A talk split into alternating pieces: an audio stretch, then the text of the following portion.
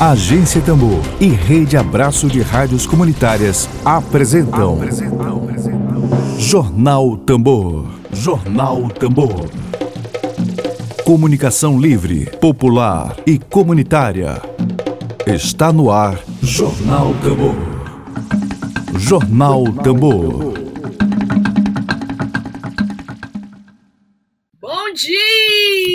Bom dia, bom dia, bom dia para você. Ótima sexta-feira, muita luz, muita luz, como cantou ainda há pouco a banda Nat Roots. Jamais. Obrigada pela sua audiência. Quero ser luz, caminhar na luz, seguir os passos e os ensinamentos de Jesus. Não basta ser do bem, tem que fazer o bem, abrir os braços e a cabeça ao sorriso. Dedo de prosa. Dedo de prosa.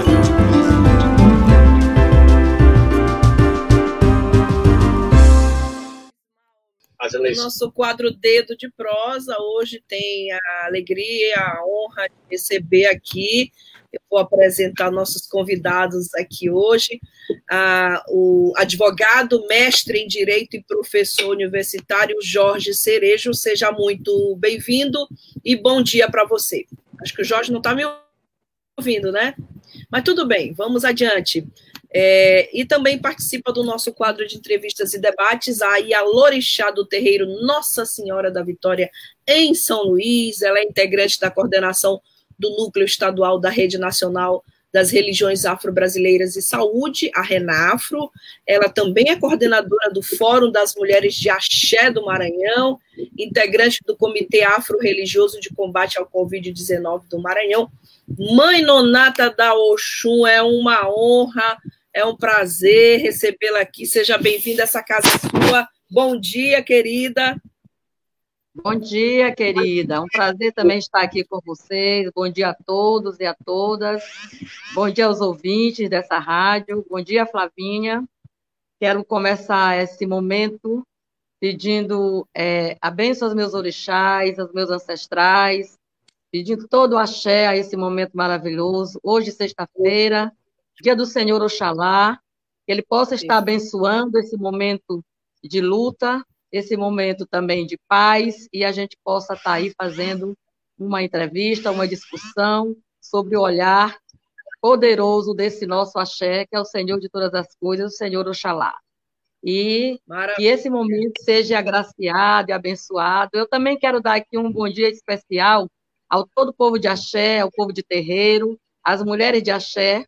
Quero dar um bom dia especial a Elorixá Jô Brandão, né, representando as mulheres de axé, a qual está passando por um momento é, difícil, mas com certeza coberto com a força dos seus orixás. E quero também agradecer, né, a essa oportunidade, a esse espaço que estão dando à Rádio Tambu, e que a gente possa seguir com tudo aquilo que planejamos para o dia de hoje. Axé a todos. Perfeitamente, eu e toda a agência Tambor já nos sentimos devidamente iluminados aqui pelas bênçãos, pelas vibrações, pelo axé da mãe Nonata. Obrigada, mãe. E eu queria dar um bom dia agora, Jorge. Você consegue me ouvir? Não, saiu do ar, acho que teve problema com a internet do advogado Jorge Cerejo. E claro, queria, antes de conversar, começar essa conversa, saudar nossa audiência que está conosco, Simão Cutrim dizendo Nossa Senhora da Vitória, rogai por nós. Amém, axé, assim seja. Benedito Lemos Júnior, jornalista, nosso produtor, tire as cercas ou os dedos das religiões. Isso é fundamental, esse debate hoje vai ser sobre isso. A Yara Dália, obrigada, Yara. Obrigada pela sua audiência. Paulo de Aruanda também está aqui, mãe Nonata. Paulo de Aruanda, João Hélio, lá de Caxias, Antônio Sérgio Magalhães Ribeiro e todos e todas que nos acompanham hoje nessa conversa. Nós vamos falar agora exatamente sobre a inconstitucionalidade da Lei número 11.355 deste ano, que instituiu a obrigatoriedade de inclusão da Bíblia no projeto de remissão da pena pela leitura em estabelecimentos penais do Maranhão. É um projeto de lei, né? É, na verdade, já é lei, lei, lei porque obriga, mãe nonata, obriga a inclusão da Bíblia e não respeita sequer a liberdade de culto, é inconstitucional, a gente sabe disso, daqui a pouco o Jorge Cerejo vai entrar e vai falar da lei. Eu queria, com você, particularmente, falar como é que a comunidade de Axé recebe essa lei, é uma lei arbitrária, é uma lei que não respeita a liberdade de culto, como é que vocês receberam esta informação? É, nós de terreiro, né, o povo de terreiro, o povo de axé, não se surpreende, porque sabemos que estão diariamente com o dedo sobre nós, nos acusando, sendo intolerante e fazendo coisas que possam realmente atingir a nossa religião. Mas eu quero explicar que não somos contra a, a essa lei, não somos contra. Não é que nós estamos contra a lei da remissão pela leitura, por tudo que ela já atingiu, segundo as estatísticas. Mas é, não aceitamos que um livro como a Bíblia seja colocado como obrigatoriedade. De acordo com que, nesse momento, é, esse livro, ele não é um livro didático, não é um livro paradidático, se sabe que é um livro de códigos é, religiosos. E para nós, de matriz africana, povo de terreiro, em sua maioria, e também temos nossa diversidade, não temos um livro específico. A nossa, a nossa, os nossos guias, as nossas diretrizes, ela vem através da nossa ancestralidade, dos nossos é, ancestrais, dos nossos mais velhos, vem através dos nossos é, é, da, de toda a nossa ancestralidade, é o que nos guia, nos orienta. Então, para nós que estamos num Estado, que o Estado brasileiro se considera, se diz um Estado laico, é, é, foi necessário que a gente reagisse, né? Reagimos imediatamente para que isso não seja observado. A lei em si não nos incomoda. Porém, ela não pode, esse artigo foi colocado agora, né? Esse artigo foi colocado esse ano, para que fosse obrigatoriamente a, a Bíblia é, concedesse isso né, nesse processo de remissão de pena pela leitura. Porém, é para nós de terreiro, vai fazer o que com os nossos? Porque tem nas penitenciárias todo um povo lá dentro de todos os segmentos religiosos. E aí é, conclui-se que vai todo mundo se converter o Estado não teria essa autonomia.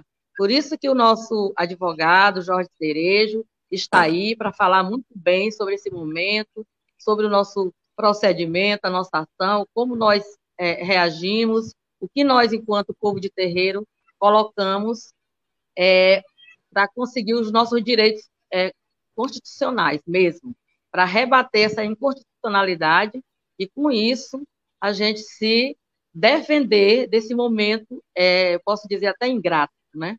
Com todo o povo de terreiro, que já tantas ingratidões nós já sofremos, tantas dívidas o Estado tem com nós, com todo o nosso povo, e ainda por cima nos coloca assim diante dessa situação é, perigosa. E mesmo assim, não são só o nosso povo, porque existe uma diversidade imensa de religião que também não tem esse livro como a sua diretriz, né? Outras religiões não têm. Então, a, o que nos assustou, mas não nos calou, foi a, o, o, o, Estado brasileiro ter transformado em lei esse, esse, esse decreto, né? E aí nos, nos incomodou mesmo. Mas eu vejo que o, que o nosso, é, nosso advogado já está aí presente e eu vou passar aí para ele, para ele também falar um pouco sobre a lei que ele é, autoridade no assunto.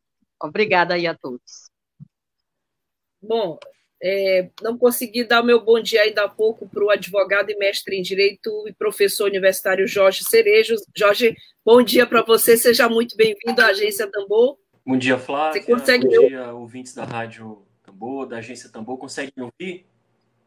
Perfeitamente, perfeitamente. A conexão aqui não está, acho que, muito boa, eu não consigo Consegue me ouvir? Você está Tá em São Luís? Estou em São Luís. Pronto. Eu não sei o que está acontecendo, Estou... mas a conexão acho que não está muito boa. Tá mas eu, enfim, se estiverem me ouvindo, está tudo bem. Agora estamos, estamos te ouvindo bem. A gente queria começar te perguntando sobre essa discussão, me parece que é o artigo 19 da Constituição Federal, que o Estado brasileiro, que assegura que o Estado brasileiro é o Estado laico, mas me parece que há uma certa polêmica em torno do Estado brasileiro ser laico, a partir de que a gente vê, por exemplo, a própria Constituição Federal cita Deus sob a proteção de Deus, as cédulas de dinheiro também, é, há inscrições nas cédulas de dinheiro, é, e eu queria começar contigo essa pergunta, que a gente pudesse começar esse debate, dando bom dia ao Klauser Pinheiro, que também é advogado aqui, que está acompanhando a nossa. Bom dia, Klauser, a nossa transmissão, sobre o Estado brasileiro é de fato laico, e a partir desse, dessa consideração, a gente pode considerar que essa lei é inconstitucional, realmente? Bom, agora sim. Muito bom dia, Flávia. Bom dia, mãe Nonata. É um prazer vir aqui contribuir com esse debate na Tambor, na agência Tambor. Bom, eu acho, Flávia, que parece que o Estado brasileiro nunca se resolveu muito bem com essa questão que envolve a laicidade. Né? Se você for para pensar, nossa primeira Constituição, que era uma Constituição monárquica, ela instituía o catolicismo como religião oficial. De lá para cá, mesmo com a Constituição Republicana, a partir de 1891, você vê uma série de regramentos e de instituições legais e normativas no Brasil e jurisprudenciais que acabam privilegiando essa visão de que o Estado, ele, de alguma forma ou de outra, se vincula a preceitos religiosos. Né? É, o que contraria toda a sistemática que foi pensada para o arranjo institucional é, laico né, do Estado. E especificamente sobre esse projeto, é, na verdade sobre a lei, que era um projeto, não é algo isolado é, do Maranhão, me parece que há toda uma reconfiguração do campo religioso no Brasil nos últimos 20 anos, 30 anos, ah, e, como eu disse, não é algo isolado, em São Paulo, na Paraíba, no, na, em São Paulo, no Ceará, ah, no, em Pernambuco e agora aqui no Maranhão, de 2019 até aqui, uma série de leis nesse sentido, né? É, que instituem a obrigatoriedade da inclusão da Bíblia no acervo do, de projetos como o projeto remissão pela leitura. Como disse a Renata, nós temos sendo a plena aderência e pleno acordo com o projeto de ressocialização pela leitura. Né? É, hoje esse projeto ocorre no Maranhão em 33 unidades prisionais do Estado e tem um resultado, me parece que um resultado bastante positivo. Em 2019 foram é, mais de 1.200 detentos, mais de 1.200 internos que passaram por esse projeto é, de desenvolvimento do hábito pela leitura, de uma visão crítica de mundo, uma ressocialização pela leitura, é o que nós acreditamos. E em 2018, é, os 98 custodiados defenderam resenhas literárias para reduzir a sua pena. Você sabe que para cada livro lido, reduz quatro dias de pena, né? E teve uma notícia uhum. positiva, uhum. que foi 431 detentos foram aprovados no Exame Nacional de Ensino Médio. Isso tem um resultado positivo. E não é só no Maranhão. Tanto que o projeto Remissão pela Leitura, ele é recomendado pelo Conselho Nacional de Justiça, pelo Conselho Nacional de Educação, tem súmula do, do Superior Tribunal de Justiça, do Conselho Nacional de Política Criminal e Penitenciária, está previsto na própria Lei de Execução Penal, artigo 126. Então é um projeto bem interessante. Agora, a questão central que envolve o debate, a mãe Nonata falou, é que nos parece que a obrigatoriedade de inclusão da Bíblia no acervo a ser lido pelos detentos viola esse postulado de que o Estado ele não pode subvencionar ou patrocinar cultos religiosos, especificamente de um culto específico, né, vinculado a esse livro sagrado cristão a, que foi instituído pela lei. Me parece também que tem um dado importante da gente ressaltar, é que não apenas a lei institui a obrigatoriedade de inclusão da Bíblia nesse projeto, mas o decreto que regulamenta a lei, decreto 36097, ele cria um plano de leitura da Bíblia. Eu, eu ainda não tinha visto é, aqui no, no Brasil. O, detalhe, diz assim: o plano de leitura da Bíblia será proposto pela supervisão de ensino, super, de, de ensino previdenciário, é, de ensino penitenciário, desculpa, ou capelanias com atuação dos estabelecimentos penais uh, e deve considerar as diversas versões da Bíblia utilizadas pela vertente da religião cristã. Então, vejam que coisa interessante. Pela lei, se cria um instrumento na burocracia do Estado para subvencionar um determinado culto religioso, os cultos religiosos no Brasil, que tem a Bíblia como seu fundamento. E cria ainda um plano de leitura.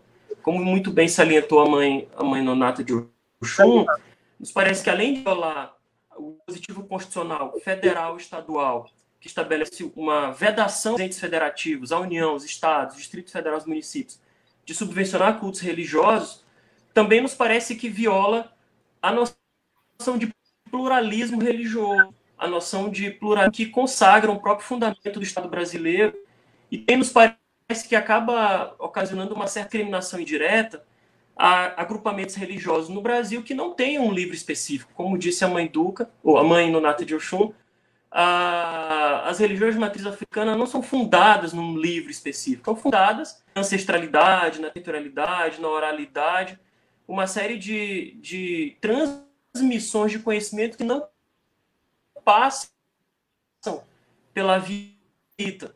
Então, parece que quando a lei, né, que é um projeto por unanimidade na Assembleia do Maranhão, projeto 281 de 2019, como eu falei, ele, ele reproduz uma lei de São Paulo que foi declarada inconstitucional pelo Tribunal de Justiça de São Paulo e também outros estados vêm discutindo essa questão. Então, é, é, esses são os fundamentos jurídicos que me parecem sustentar uma visão de inconstitucionalidade desses dispositivos. A, apesar do decreto estabelecer alguma flexibilidade, né, o decreto que regulamenta a lei institui que poderão constar livros sagrados, mas nós entendemos que quando ele diz poderão e, e a lei estabelece a obrigatoriedade da Bíblia, me parece que há uma não há uma sincronia aí republicana e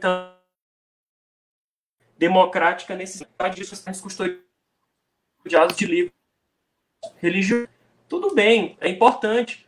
Ah, se o tento entender que ele quer ler um livro religioso, não tem que ter problema nenhum. A questão central é a obrigatoriedade da inclusão de um livro específico é, nos nesse projeto, desprivilegiando outras modalidades religiosas e, mais ainda, aquelas religiões que não têm um livro específico. Perfeito. Mãe Nonata, eu tive a alegria de entrevistar no passado Jô Brandão, né? sobre e fiz uma pergunta no meio da entrevista sobre o terreiro do Egito lá no Cajueiro, na comunidade do Cajueiro, na zona rural de São Luís, aquela comunidade que foi violada, que sofreu uma grande violência em razão em face da construção de um porto privado. E cheguei aí, inclusive lá no, no, no terreiro do Egito, fotografar é, a situação lá do terreiro do Egito e para nossa alegria, pouco depois o governo do estado acabou por decretar é, que a área do antigo terreiro do Egito, localizada ali no Cajueiro, passava a ser patrimônio cultural e material do Maranhão, assim como o terreiro de Emanjá e a Casa Fante Achante, do nosso saudoso pai Euclides. E aí eu queria lhe perguntar, fora da lei, além da lei, muito além, é, transcendendo a questão jurídica que o, que o Cerejo está comentando aqui conosco, é, esse tipo de violação de lugar sagrado, de invasão e de. É, que tipo de consequências isso tem do ponto de vista espiritual? É uma, uma, uma coisa que eu gostaria muito de ouvi-la e de entender é, essas consequências do ponto de vista espiritual, de violar e de não ter respeito às, às, aos cultos tradicionais. Queria muito ouvir uma fala sua sobre isso. O seu microfone acho que está desligado, né? Não estou lhe ouvindo. Alguém consegue ouvir a mãe Nonata? Deu, deu, deu. Agora deu. Okay. Ouviu agora? Sim, eu ia falar para você que é, o Fórum de Mulheres de Axé teve a honra de pautar o terreiro do Egito logo no início do conflito. Né? Nós já, havia um, um, conflito imenso lá naquelas terras e nós, enquanto fora, enquanto nosso encontro estadual, pautamos logo. E foi daí também que, que saiu essa, essa coisa positiva, que foi a questão do, do governo né, chamar os, os herdeiros, as pessoas que estão é, envolvidas, as casas, pela sua territorialidade, para essa, é, esse momento de resolver. Ainda não está tudo resolvido. Né? Antes da pandemia, nós montamos aí um, um grupo e, e tem umas comissões, tem uma série de coisas acontecendo ainda em benefício. Veio a pandemia, paralisou-se algumas coisas, mas ainda estamos na luta, porque foi encontrado muitas coisas é, da nossa ancestralidade lá, tiveram que é, mobilizar uma área bem maior do que estavam pensando, devido a tantas coisas boas que estavam lá é, de acervo, coisas importantes para a nossa religiosidade. Agora, respondendo a sua pergunta, nós que somos de matriz africana, que temos toda a nossa fé centralizada na nossa ancestralidade, na natureza, nos nossos elementos fundamentais espirituais, para nosso povo, que o que mais a consequência maior para nós é realmente a questão espiritual, onde nós cultuamos com muita atenção, com muito carinho, tudo aquilo que fazemos, o nosso fortalecimento e que representa a nossa resistência é, do, de todo esse tempo em que a, a, a nossa espiritualidade, os nossos, vem é, passando de um para o outro e nos dando esse fortalecimento e nós resistimos quanto a isso. Então, aquele espaço lá, maravilhoso, maravilhoso, espaço do Cajueiro. Agora há pouco eu vi a moça falando, né, sobre esse espaço também, como comunidades tradicionais, aí na, na, na Rádio Tambor. Então, esse espaço para nós, tornaríamos importante nós mantermos esse culto, essa organização, cuidando desse axé para revitalização e encaminhamento para frente das nossas, dos nossos ancestrais. Para todo esse, esse. Falando a nível de Maranhão, vamos falar assim, para toda a nossa terra, para os benefícios espirituais toda a nossa ancestralidade nos traz. Então, quando eles violam de maneira negativa, quando eles derrubam, quebram, quando eles não respeitam principalmente, e o mais que nós queremos é o respeito às nossas práticas, as maneiras como nós conduzimos a nossa é, religião, porque para nós isso é a nossa religiosidade vem por aí, é aqui que nós professamos a nossa fé.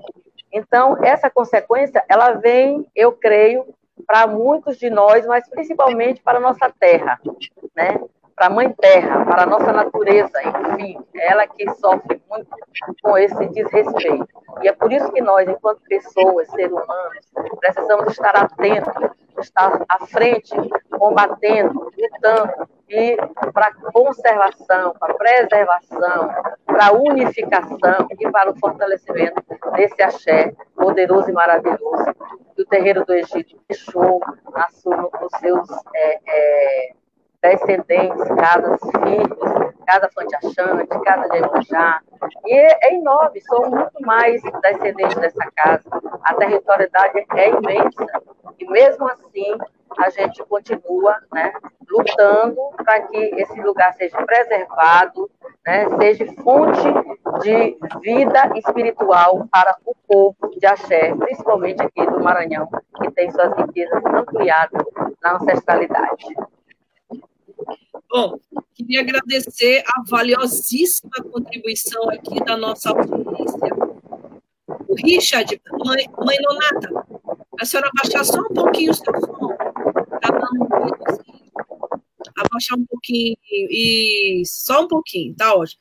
Então, queria fazer menção à nossa valio, a valiosíssima contribuição aqui da nossa audiência. O Richard Christian comenta: o racismo religioso tenta manter as hierarquias escravistas existentes desde sempre. Somos totalmente de acordo a essa, a essa afirmação do Richard Christian. Também ao Tiago Santos, que comenta: é preciso entender quão sofisticados são os aparatos do fundamentalismo religioso na imposição desse tipo de agenda pública, doutor Cerejo.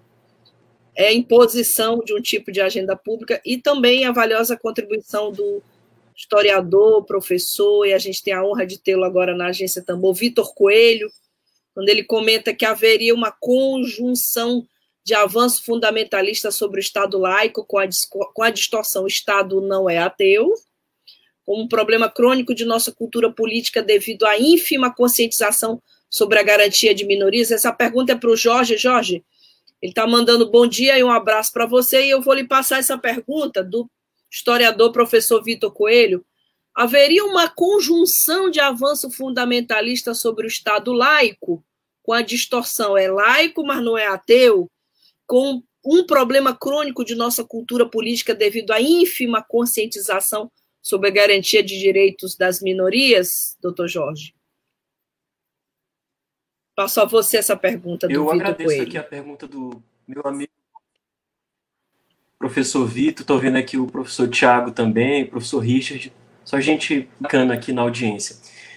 Eu acho, professor Vitor, é, que, na verdade, essa, assim, essa reconfiguração do Estado, especialmente esse rearranjo do campo nos últimos anos no Brasil, são um projeto de poder.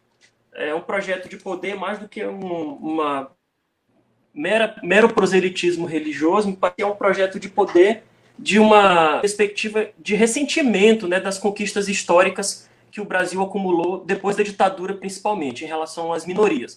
Para você ter uma ideia, uh, o Brasil chegou a criar um plano de desenvolvimento sustentável de povos de matriz africana, um plano de desenvolvimento sustentável de povos, é, de povos nacionais, toda uma legislação protetiva é, da igualdade racial. E a gente vive hoje no Brasil essa perspectiva de afirmação de uma, de uma política da inimizade que exclui, que é, é negadora desses direitos uh, uh, que foram conquistados duramente por esses povos nos últimos anos, né, depois da ditadura, e que foi responsável por essa reconfiguração política, né, essa, da mamadeira de piroca, do kit gay, do kit macumba, que levou uma série de fundamentalistas a ocupar o Estado brasileiro, fanáticos, né, fanáticos religiosos, levou com isso toda uma perspectiva de proselitismo fanático e destrutivo, religiofágico das religiões minoritárias. O censo do IBGE de 2010 é, aponta que houve uma, uma, uma, diminuição de católicos no Brasil de 73% para 64%, mas é, houve uma subida de evangélicos de 15% para 22%, enquanto que é, no mesmo período, a matriz africana permaneceram com 0,3%. De certa maneira, o Estado brasileiro manteve é, paradigmas legais e normativos uh, de proteção dessas minorias. Todavia, os mecanismos internos uh, assecuratórios da, do exercício dessas garantias estão completamente abalados sob o regime que a gente vem vivendo no Brasil. E os resultados estão aí. Um quarto dos casos de discriminação étnico-religiosa no Brasil, ou seja, de violência, de racismo, alguns chamam de racismo religioso, são para em face de religiões de matriz africana. Aqui no Maranhão, por exemplo, é, é, apesar das configurações do Maranhão políticas serem diferentes das configurações nacionais, do ponto de vista do, do arranjo político, ah, em 2016 houve um caso no Maranhão, me lembrou muito aqui a, o professor Tiago, que me ajudou bastante em meus estudos, que me ajuda bastante em meus estudos, o professor Tiago Santos. Houve um caso de um terreiro no, no Anjo da Guarda, em que a pessoa foi denunciada numa delegacia de polícia, o pai de santo, por realizar a macumba. Quer dizer, na, na, lá na, na, na, coletivo de reconhecimento que foi dado na polícia, lá o, o, o assim, macumba, entre e sai de pessoas, essa foi a denúncia. E a gente está em dois, era 2016, século 21, né? Então, é, lembra muito os estudos que é, o professor Tiago levanta nos trabalhos dele, que é de fato, se hoje a gente tem uma Constituição plural e democrática, ah, de uma forma ou de outra, a prática, é, ela, a prática de alguns agentes do Estado acaba reproduzindo esses paradigmas de um Estado que ainda era o Estado que institui a religião católica como religião oficial, e hoje, dentro dessa reconfiguração religiosa, numa perspectiva religiofágica, acaba destituindo dos direitos básicos, elementares, os direitos fundamentais, esses povos que constituíram para o processo civilizatório nacional, que são os povos de terreiro, os povos de matriz africana. Então, acho que essa combinação é uma combinação explosiva, o fanatismo religioso com uh, governos de tipo fascista, que acabam colocando governos mesmo democráticos uh, como reféns de toda uma lógica estrutural do Estado brasileiro que recalca as conquistas históricas dos povos tradicionais. Perfeito. Mãe, mãe Nonata. Você respondi a pergunta. É, é inclusive, inclusive o, o Vitor comenta que a denúncia sobre macumba acatada é o fim. Bom, é, antes de passar a mãe Nonata, queria fazer ler o comentário da Rielda Alves. A Rielda comenta que no momento em que partidos do campo progressista votam pelo perdão da dívida das igrejas, do aumento vertiginoso das igrejas pentecostais, dos inúmeros casos de corrupção envolvendo figurões das igrejas católicas e evangélicas e da crescente intolerância religiosa com as religiões de matriz africana, é preciso enfrentar esse debate de forma séria, serena, entendendo qual é o papel do Estado. Parabéns à Agência Tambor, ao Jorge e à mãe Nonata. Obrigada, Rielda, pelo incentivo a esse debate tão necessário e tão raro dos meios de comunicação local. Por isso que a gente está, mãe Nonata, nessa desse lado aqui da trincheira, esse lado do jornalismo independente, é, que a gente só vê falar notícia dos cultos de terreiros quando é no final do ano, no Réveillon, aí a gente ouve esse tipo de informação. E a gente tem, inclusive, por exemplo, passou os últimos oito anos aqui, numa administração municipal, que mandou tirar até a mãe d'água ali da, ali da praça, ali da praça de, da Avenida Dom Pedro II. A gente sofreu muito na pele esse tipo de manifestação. Queria lhe perguntar sobre, por exemplo, a, a intolerância religiosa no Maranhão, como é que a senhora tem avaliado, o que, que a senhora tem presenciado sobre intolerância religiosa nas casas de culto, nos terreiros é, de matriz africana.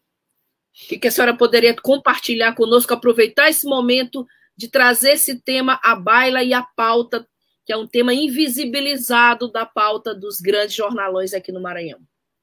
Pois é, querida, você tem toda a razão. E quando fala aí da, da, da Praça da, da, da Mãe d'Água, da Sereia, nós também temos uma luta é, lá no Olho d'Água, há muito tempo, tínhamos uma praça de Emanjá, certo? Sim.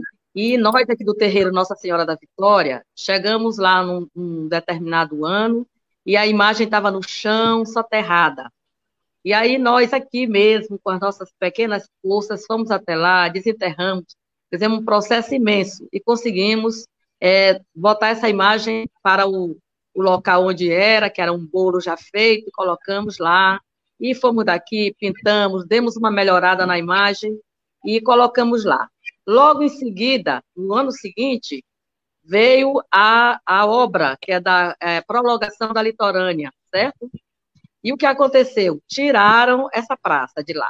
Mas aí nós também fizemos logo um contato com a, a, a Secretaria de Obras, com a Mobilidade Urbana, e aí, com nossa resistência e nossa insistência, temos aí uma previsão de até o final do ano inaugurar essa praça, com imagem nova, com uma urbanização bem melhor, com uma ampliação bem melhor, entendeu? Para que essa praça não se perca, porque ela é muito importante para o povo de terreiro, o povo de axé. A, a, o momento em que uma praça, uma imagem de Emanjá, apenas uma imagem num bolo representando uma praça, estava num local muito culto, muito sendo cultuada mesmo. Maravilhoso a gente ver como as pessoas cultuavam aquela imagem, estavam lá presentes, se sentiu fortalecida por ela. Então, nós aqui do terreiro fizemos essa, essa, essa ação e logo em seguida, mesmo com a obra passando, fizemos esse acordo aí, o governo do estado, através da MOB, é, nos, nos atendeu, né? nos concedeu essa, essa realização dessa nova, da construção da nova praça, e com previsão de até o final do ano ela está sendo inaugurada, ela está no prolongamento da litorânea do Olho d'Água, né? naquele espaço ali que ela está já tem vídeo tudo, eu espero realmente que a gente consiga, que o povo aqui do, de São Luís, especificamente, ele consiga é, rever é, esse monumento importante que é a Praça de Emanjá, no Olho d'Água. E lá mesmo, nesse, nessa praça antiga, nós tivemos aí aquilo que você acabou de me perguntar, tivemos um momento de intolerância religiosa rigoroso, né, rigoroso mesmo, e que deu até um, um mal entendido com relação a isso. E foi a questão de que nós íamos lá colocar nossas rosas no pé da imagem, e nesse momento fomos abordados por um grupo desagradável. E outra coisa que eu posso lhe colocar, que chegou também até a nossa delegacia, que temos aí uma delegacia para crimes e conflitos agrários e também intolerância religiosa, funciona lá na Secretaria de Igualdade Racial, na CI, e ainda tem uma batalha para que ela se estabeleça de uma outra forma, que possa realmente mais atingir nosso povo. Então, um rapaz veio do, do interior da cidade e lá na praia do Araçagi, ele foi colocar lá umas rosas. De repente, a dona do bar reuniu um grupo de pessoas, abordou essa pessoa, ameaçaram de tudo, de bater, de, de, de, de tudo mesmo que puderam ameaçar essa pessoa lá, criticaram até a, a, a, a orientação sexual dele, fizeram um absurdo. Aí nós acompanhamos, fomos até a delegacia, prestamos queixa, e aí a pessoa lá se, se redimiu, é, se, é uma dona de um bar na, na, na, na, na praia do Araçagi, viu? na praia do Araçagi, né? fazendo essas coisas horríveis lá na Orla Marítima. E tantas outras coisas. O que, o que nós estamos mais brigando, né? O doutor Cerejo sabe muito bem sobre isso, a nossa luta, vem para que isso não fique é só na conversa, né? Não só na briga de vizinhos, ou só numa discussão banal. Vem para que a gente possa realmente tratar isso como crime, né? Crime de racismo mesmo, e punha os agressores. Porque a nossa casa, como você acabou de falar, só ouve falar no final do ano, em festa de Réveillon, e, e de uma maneira muito banal, as pessoas muito, muito espontaneamente levando um, um, uma rosa para tirar no mar, sem muito comprometimento é, com a nossa espiritualidade, com a nossa fé, mas para nós não. O mar, para nós, é uma imensidão de espiritualidade, é um, um, espaço sagrado demais. As matas, as cachoeiras, as pedreiras. Outros banham ali de uma forma, nós tomando nosso banho uma outra maneira, um, um, um, o nosso olhar é totalmente diferente. O nosso respeito para aquele espaço é totalmente diferente.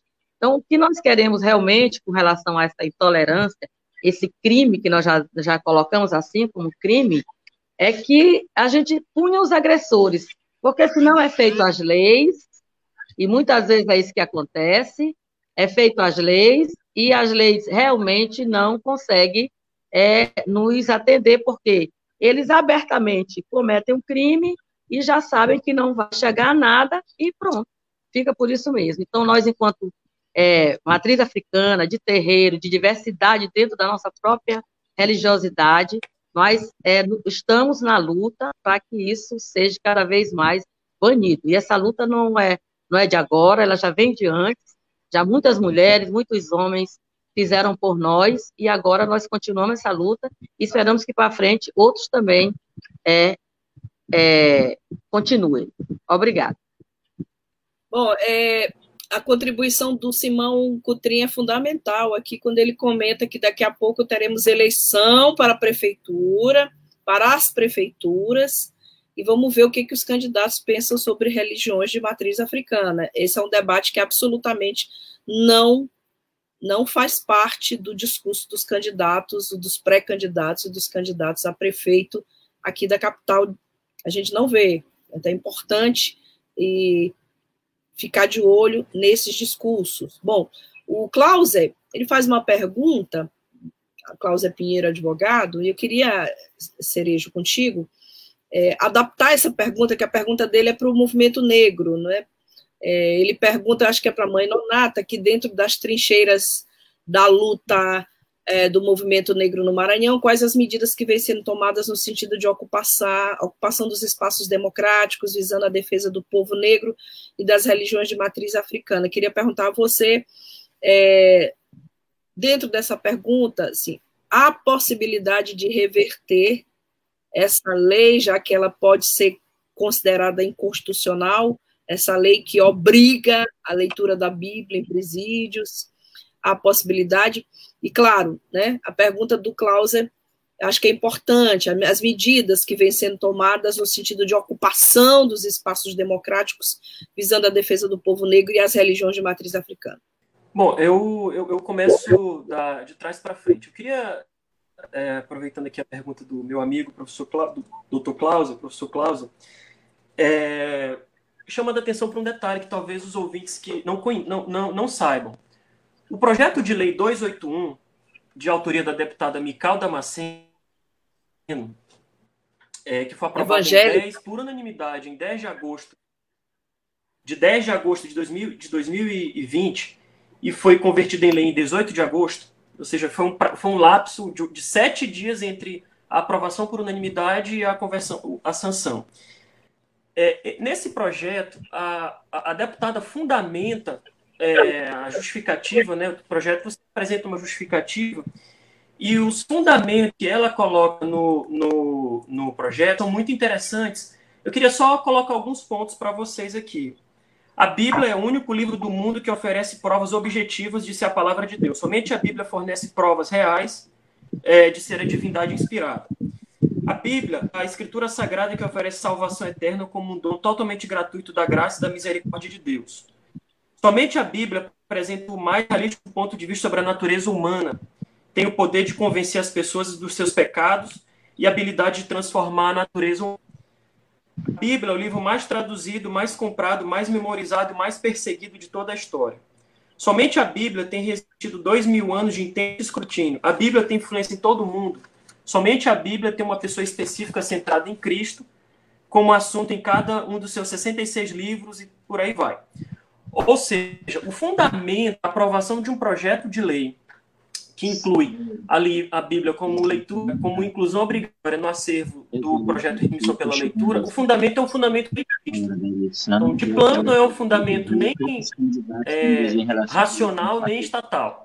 Né? Me parece isso.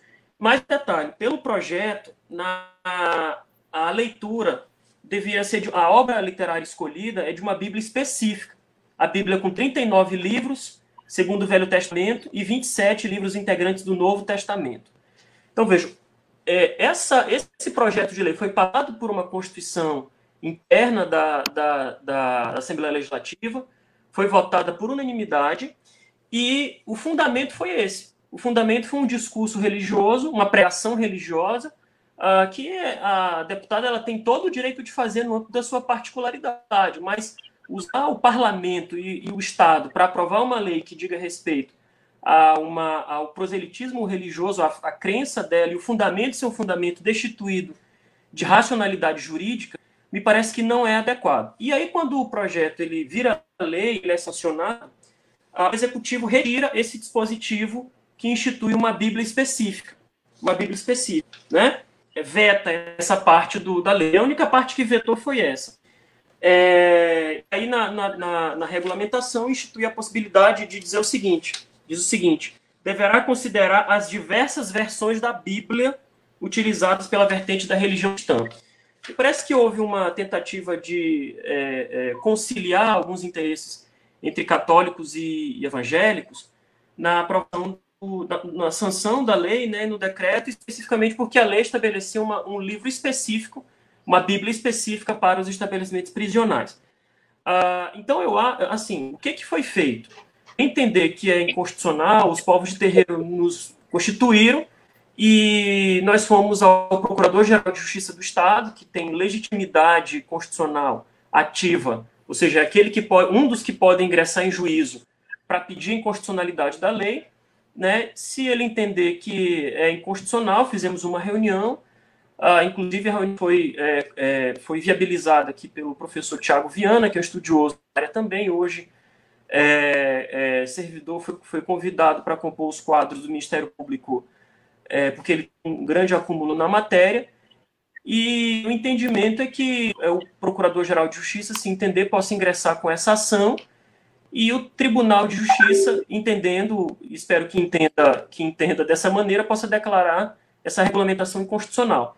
Ah, então, não, não, se trata aqui de é, restrição da religião A, B ou C, mas entender que a opção por uma religião específica, em detrimento das outras, inclusive em detrimento daquelas que não têm um livro específico, e eu devo lembrar, inclusive, meus amigos, que em 2014, um juiz do Rio de Janeiro, numa sentença, decidiu que as religiões de matriz africana não são religiões porque não tem um livro religioso. Olha só. Então, esse debate está configurado hoje no Brasil, inclusive que levou o presidente da República a dizer que o ministro do Supremo Tribunal Federal será terrível evangélico. E me parece que quando ele diz que é terrivelmente evangélico, ele está se referindo a uma pessoa fanática. Terrível, né? Nesse sentido, que foi a, a base que constitui esse rearranjo da sociedade brasileira. Então, colocando a, a, a pergunta do, prof, do Dr. Clausen, eu acho que desse contexto, a ocupação dos espaços públicos pela pela, pelos povos de terreiro é fundamental. E aqui no Maranhão, eu tenho assistido, tenho tido a felicidade de acompanhar essa luta, a mãe do pai Paulo de Aruanda que falou, a mãe João Brandão e demais outros tantos é, companheiros aí das religiões de matriz africana que têm pautado um debate não é um debate religioso, mas um debate democrático, um debate de defesa do Estado laico. Eu, eu acompanhado esses debates desde, 2000 e, desde 2016. Em 2018, os povos de terreiro conseguiram barrar uma portaria que instituía aí limitações aos horários de culto no Maranhão. Uh, agora, de 2019 para 2020, foi construído um protocolo de atendimento das bandas dos terrenos em vários aspectos, saúde, segurança, segurança alimentar, educação, enfim, e foi nessa pauta ao governo do Estado, né, tem, temos discutido aí com a Secretaria de Direitos Humanos, com o governo nesse sentido, com a igualdade racial, para a adoção desse protocolo específico, porque, veja, é, é, Flávio, tem algumas especificidades dos povos de terreiro que, do ponto de vista legal, devem ser acolhidas. Por exemplo, uh, o uso de contas uh, o respeito ao uso de contas uh, em estabelecimentos educacionais, o respeito às vestimentas, o respeito a uma alimentação adequada em hospitais no que diz respeito à dieta específica é, desses povos de terreiro. Né? Então, existem umas particularidades que são particularidades étnicas e que o nosso Estado, o Estado brasileiro, no artigo 215 e 216 da nossa Constituição, é bem claro ao dizer que o Estado deve respeitar as manifestações, os modos de ser, de fazer, de viver, de existir desses povos que constituem o nosso processo civil nacional. Eu, eu, tenho visto que os povos têm ocupado o espaço público com agendas políticas, muito mais do que agendas de manifestação religiosa, mas com agendas políticas de afirmação do seu de afirmação da pauta democrática, de afirmação do Estado laico. É importante que se pense também, por exemplo, é, eu lembro que em 2018 o governo do estado nomeou é, 50 capelães. Né? Quer dizer, você nomeia representantes de culto cristão, esquece de nomear também de outros cultos. Então, houve até uma denúncia no Ministério Público Estadual com relação a essa, essa nomeação por parte do governo do estado de 50 capelães nomeados, com salários bem generosos. Bom, é, a gente, infelizmente, já ultrapassou aqui 17 minutos do nosso tempo e, mãe Nonata, não acabou o assunto, não se esgotou. Eu, eu lamento, eu acho que a gente precisa, Cerejo, continuar, doutor Cerejo, com esse debate, porque a, a participação está imensa aqui. Muita gente, inclusive a Eliane Fernandes, comentando: estou acompanhando esse debate valioso, venho discutindo isso com meus alunos no momento em que esse debate ele é levado para a sala de aula para ser discutido, é importantíssimo. Ela está aqui colocando parabéns pela discussão.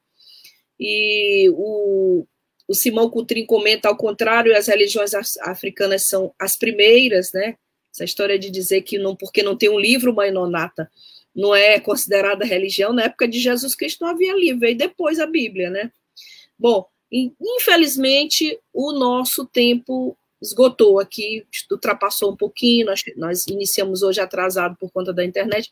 Eu queria propor aos dois que a gente volte a, a debater esse assunto. O assunto não esgotou ainda, nem vai esgotar tão cedo.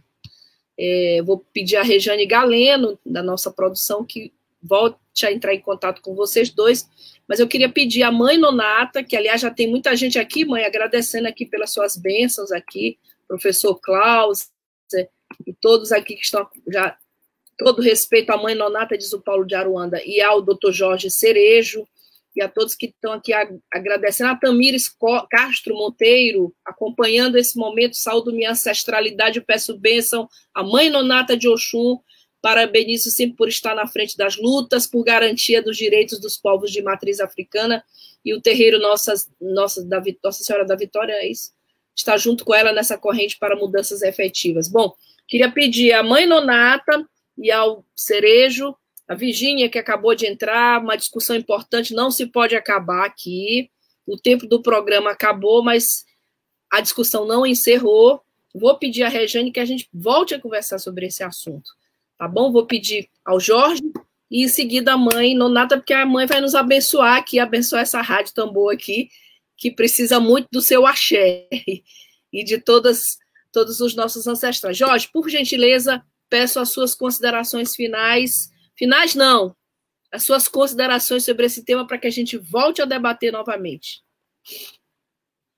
Bom, o debate está apenas começando. Eu quero aqui agradecer a audiência, agradecer a Flávia, agradecer aos colegas que assistiram a Mãe Nonato pela parceria, companhia sempre, os demais colegas que estão nessa luta. Dizer o seguinte, que primeiro ponto, é, a visão que dos povos terreiro é, e particularmente dos povos que constituíram, nos construíram por essa causa, é uma causa democrática, uma causa que vem defender o Estado laico e o pluralismo. Porque se você defende o Estado laico, você defende a existência, a, a existência de toda uma constelação religiosa no Brasil, né? E dizer que é, eu acho que é possível a gente ampliar os debates, como disse a Virginia. Uh, eu acho que o Estado e o Estado do Maranhão tem o papel de ampliar esse debate, chamar os povos de terreiro para conversar, promover um diálogo interreligioso, que é fundamental para a afirmação da democracia, do pluralismo, dizer que nós temos plena aderência e plena admiração pelo projeto Remissão pela Leitura, mas que é inadmissível que seja incluído um livro específico de uma religião nesse projeto, viabilizando um proselitismo religioso e fanatismo que vem se dando no Brasil nos últimos anos. Então eu quero agradecer a todos e todas, me coloco sempre à disposição para o debate, mais uma vez a Rádio Agência Tambor, e fico à disposição aí, vamos nos encontrar em outros momentos, porque o debate está apenas começando. Obrigado, gente. Obrigada, Jorge. Obrigada, sobretudo, pela sua luta. Mãe Nonata, as suas considerações finais, sua mensagem final para nós e, claro, sua bênção. Seu microfone, não esqueça de ligar o microfone. Isso. Estão me ouvindo? Eu queria colocar rapidinho que ontem estive no Ministério Público com a doutora Carla e uma dos, dos, das minhas reivindicações, e já estamos marcando uma conversa, é sobre a capelania para nós do povo de, de matriz africana. Porque já que lá está os nossos, quem tem que dar esse apoio religioso, esse apoio espiritual, somos nós. Inclusive, pedir um recorte para as mulheres, para que sejam elas também, já que nossa religião é matriarcal, né? E acho que essa proposta do, do segundo é, momento de discussão é muito importante para que a gente esteja aí muito à frente e cuidando um pouco de nós. Ao povo de matriz africana, ao povo de terreiro, da diversidade que estão nos assistindo, eu quero só pedir que continue na luta, resistindo, se fortalecendo, que é, nós juntos seremos muito bem fortes e, e conseguiremos avançar nesse momento aí. O doutor Cereja é uma pessoa que muito sensível à nossa causa, conhece a fundo as nossas necessidades e está com a gente para garantir direitos, que é tudo que mais nós queremos nesse momento. Eu dei as bênçãos aí no início do Senhor Oxalá, e agora quero pedir a minha mãe Oxum, a força das cachoeiras, a força das águas, né? Que as águas doces ilumine, banhe essa rádio, tambor, que fortaleça essas pessoas que estão na frente de combate, de luta, que Mãe Oxum proteja todos aqueles que defendem os direitos humanos, porque nós todos, enquanto seres humanos, temos direito à vida, né? e queremos esse direito humano à vida. Então, que Mãe Oxum das Cachoeiras abençoe, fortaleça, ilumine essa pessoa maravilhosa que está à frente dessa rádio e todos os seus integrantes. E para os nossos que estão nos assistindo, quero dizer a vocês sempre, eu digo, fé, força e coragem para que a gente continue né, combatendo o que nos incomoda e fortalecendo a nossa espiritualidade com aquilo que nós temos de melhor. A nossa religião não não temos a pretensão de dizer melhor, mas para mim e para todos nós que cultuamos os nossos, nossos ancestrais, os nossos orixás, para nós é uma maravilha a gente se sentir protegida e amparada por eles. Poder usar os nossos fios de conta, poder usar os nossos turbantes, os nossos ojá, nossos panos de cabeça, as nossas roupas rodadas ou não, garantindo nossos direitos. Então, que Mãe Oxum abençoe, fortaleça, encaminhe. Oraiê, Oxum, grande força das águas doces, jogue suas águas sagradas e abençoe todo esse povo que precisa conhecer os seus direitos e garantir para a sua sobrevivência humana digna. Axé, axé e axé. Muito obrigada Pra enfeitar nosso jornal. Obrigada!